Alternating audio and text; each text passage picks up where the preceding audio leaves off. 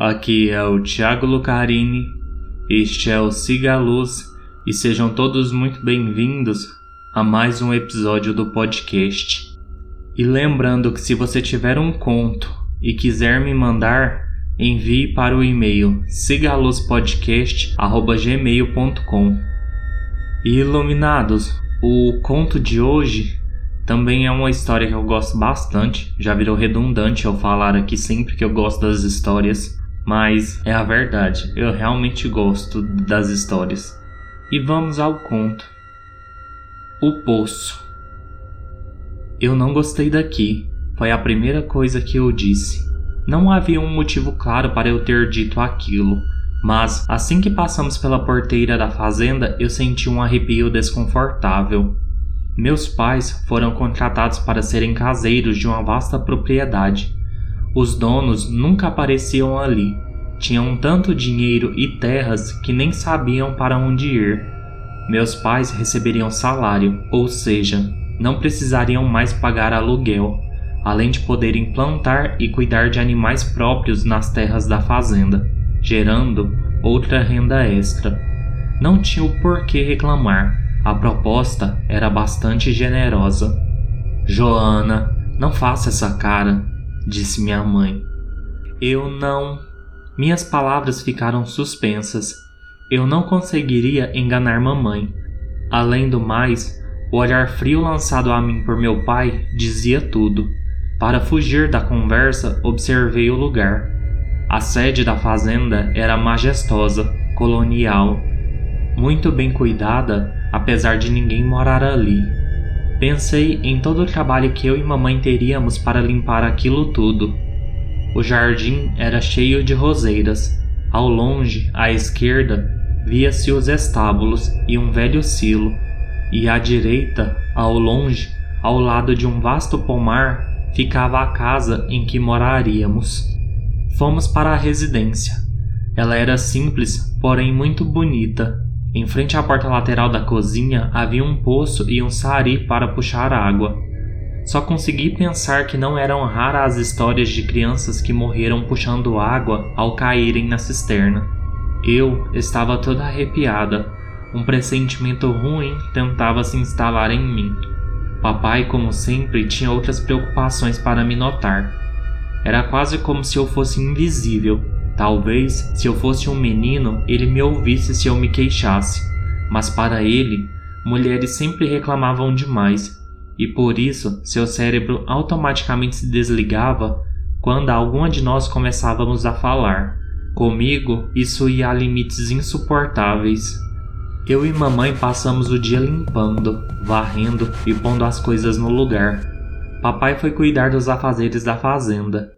No início do final de tarde, mamãe me pediu para pegar água para fazermos o jantar. Fui até o sari, sarilho, me corrige mentalmente. Papai vivia me corrigindo. Ele não gostava que eu falasse errado. Eu podia não ser o filho tão esperado. No entanto, ele esperava que eu fosse alguma coisa, não vexatória, por assim dizer. Me curvei sobre a amurada da cisterna que devia ter uns 70 centímetros de altura. Peguei o gancho e coloquei o balde de latão. Cometi a bobeira de olhar para baixo. O poço era profundo, tinha mais de 15 metros facilmente. O espelho d'água no fundo do abismo parecia o olho curioso de um deus estranho, ou um portal para o mistério infinito. Uma queda seria mortal. Fiquei zonza por um instante, contudo, me recompus rapidamente. Desci o balde girando a manivela, e assim que escutei o splash na água, esperei o balde afundar e se encher. Girei o eixo com a manivela para subir a água, porém, a meio caminho meus braços travaram.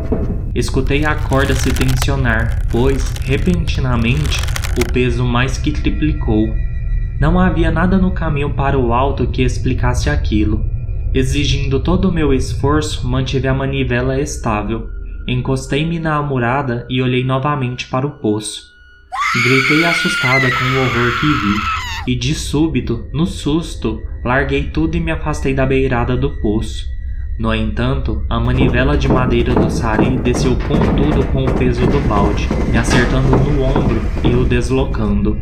Fui arremessada ao chão devido à pancada e fui levada ao fundo da minha dor. Não sei quando, mas minha mãe logo estava ao meu lado, me ajudando a levantar.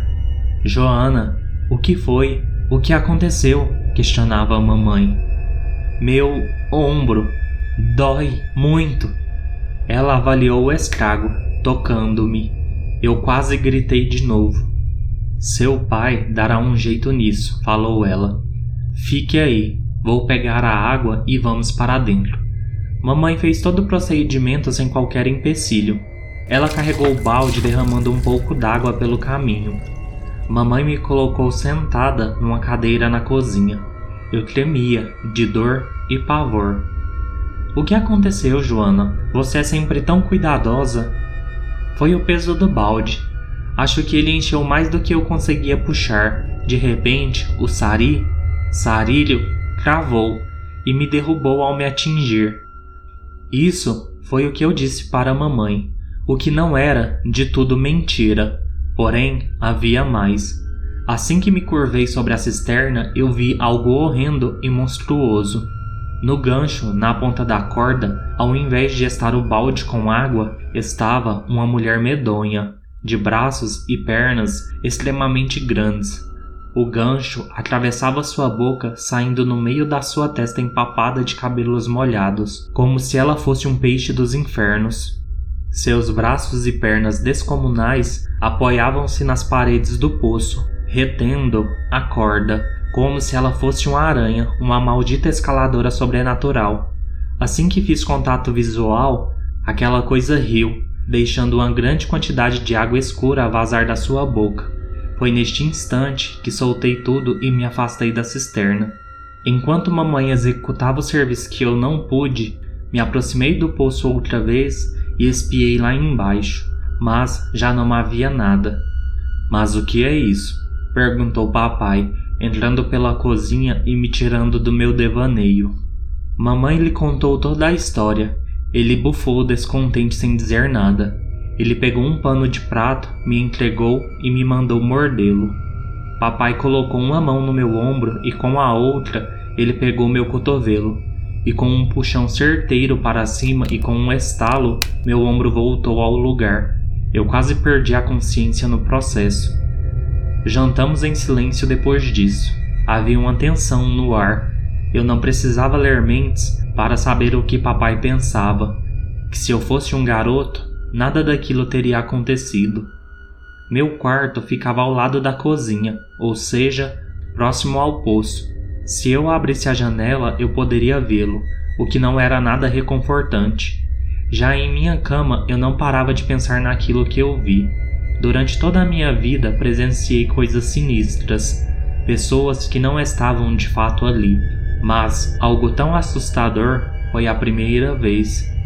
De madrugada, não sei se foi sonho ou coisa da minha cabeça por estar impressionada, mas eu escutava o som do sari sendo usado. Pouco depois vinha o barulho do balde batendo na água, e aquilo se repetiu por vezes seguidas.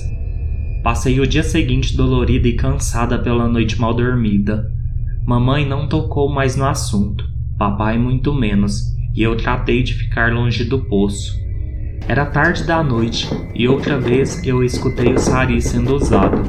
Não era coisa da minha cabeça como pensei na noite anterior.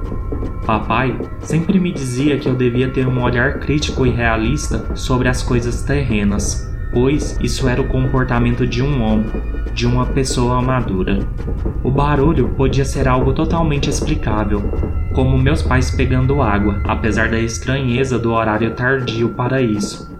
Reunindo toda a minha coragem, abri minha janela, e o som parou concomitantemente. O Sari permanecia imóvel. Soltei um suspiro, aliviada. Ei, garotinha, Arrepiei-me. Aquela voz não pertencia a este mundo. De repente, o Sari começou a descer descontroladamente sem ninguém estar por perto. Paralisei de medo.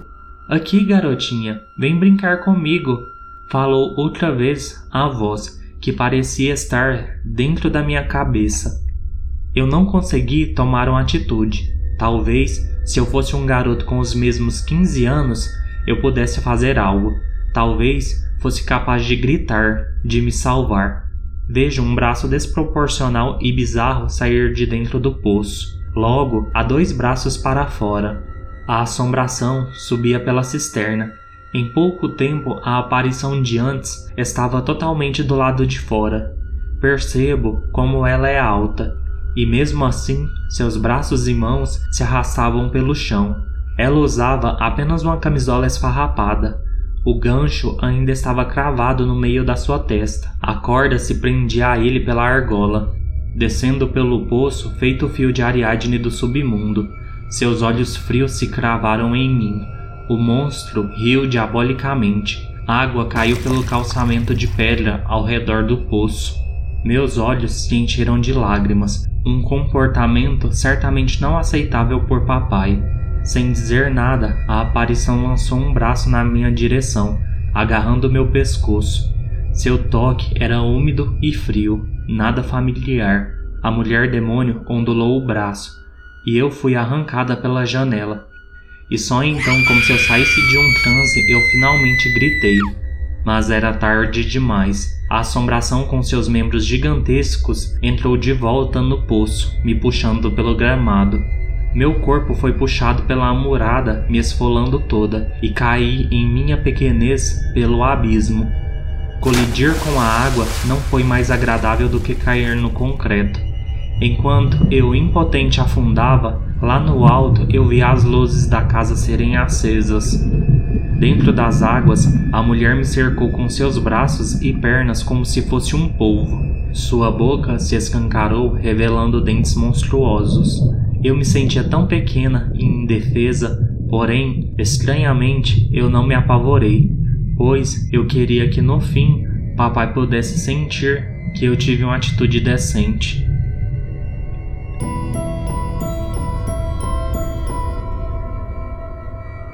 Bem, iluminados, este foi o episódio de hoje. Eu gostaria muito de agradecer todo o feedback que eu ando recebendo do Cigaluz. Peço, como sempre, que curtam, comentem, divulguem o podcast nas suas redes sociais, avaliem o Cigaluz nos seus agregadores de preferência, mostrem o podcast para os seus amigos, me mandem relatos, pois eu estou sempre precisando de novas histórias me digam o que vocês acham das minhas histórias, pois eu vou gostar muito de saber o que vocês acham delas. No mais, fiquem todos bem e siga a luz.